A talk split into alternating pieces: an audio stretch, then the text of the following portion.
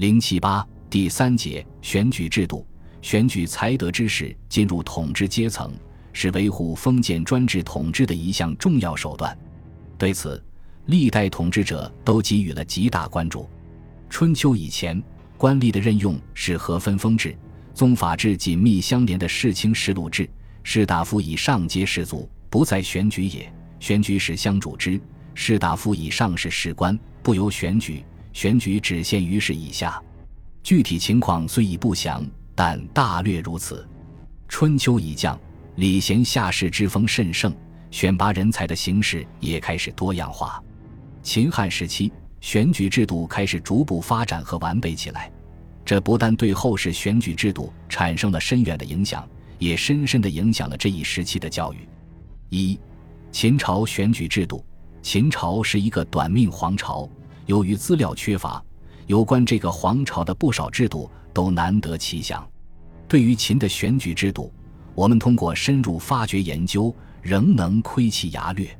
综合现有资料，秦朝选举途径主要有以下几种：任举。春秋时期，王室衰微，诸侯立政，士官制逐步衰落，各国纷纷用新的方法选官。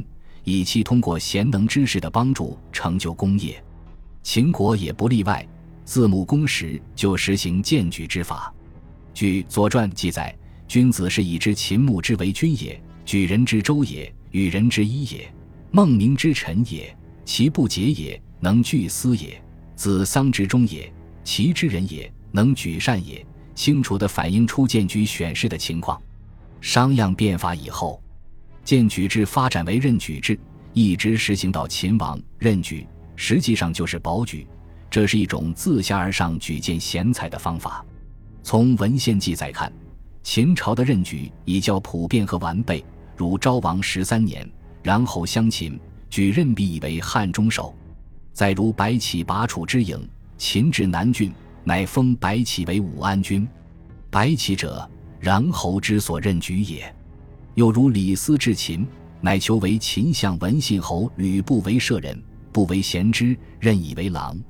大臣保举可以发现更多的人才进入统治阶层，但由于种种原因，也可能会出现荐举不实的情况。对此，秦代法律有规定：凡被保举者不能胜任或犯罪，保举者要连坐；反之，保举者犯罪，被保举者也要受株连。只有被保举者迁官之后，才不再追究保举者的责任。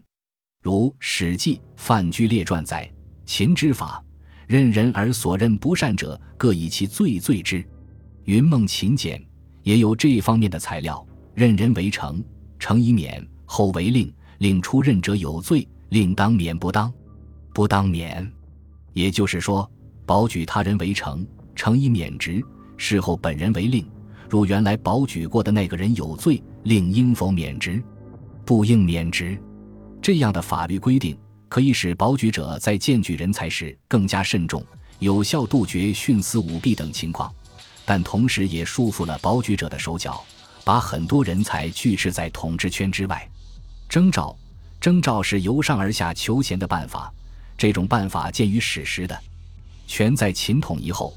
足见这种办法在秦统一后最为盛行，如叔孙通，薛人也。秦时以文学征，何乃给泗水族史事。第一，秦御史欲入言征何，何因请得无行。周真史，零陵人也，居旦山石室中，使皇下诏征之，三征皆不就。王次仲稍有意志，年及弱冠。便仓颉旧文为今隶书。秦始皇时，官务繁多，以次重所译文简便于事要，期而召之。三征而折不至。秦末，沈逞征为丞相，不就。可见秦在征召方面已有征召为丞相、征召为博士、征一般处士等多种形式。考试，秦之取吏，除以上办法外，还有考试之法。这主要是针对十七岁以上学童的。许慎说：“恩许隐汉魏律云，学壮十七以上，史事讽咒书九千字，乃得为例。又以八体师之郡，仪太史并克罪者，以为尚书史。关于史事，段誉才著，为时应考试也。反映了秦以考试取官的情况。从睡虎地秦穆竹简中也可找到这方面的佐证。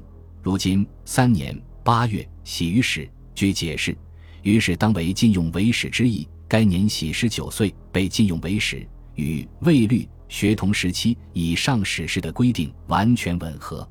由于从学状里选拔的主要是从事文书职务的原吏，所以其考试主要是讽和写。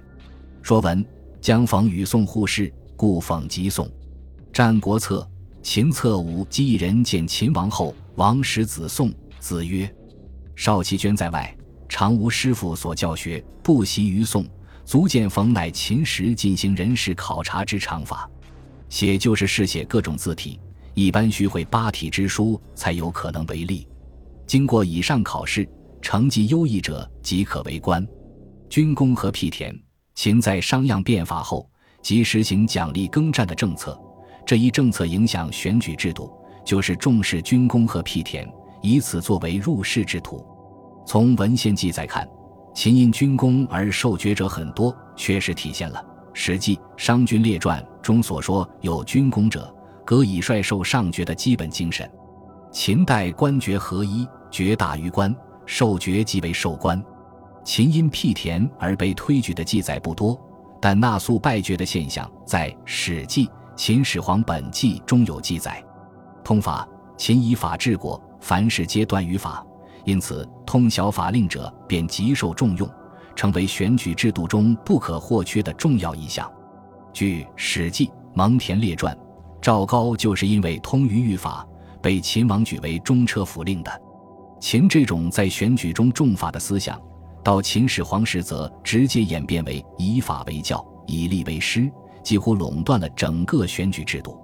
史官，秦是较早打破世卿世禄制而良公选举的国家，但是新的选举制度的产生并没有使原来的士官制得以彻底根除。由秦一代一直存在士官制，这主要表现在这么几个方面：其一，保子的存在。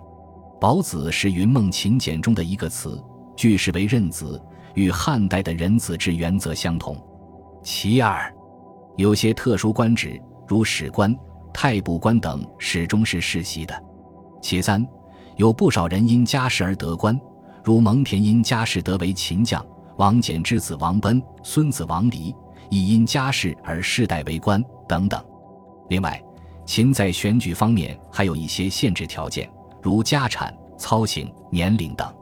韩信始为布衣时，贫无行，不得推责为吏。韩信因家贫，操行不佳而得不到推举。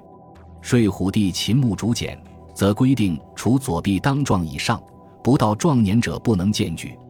从以上考察可以看出，秦在选举制度上虽还比较原始，但它已经具有了两汉选举的各种雏形，并对两汉选举制度产生了重大影响。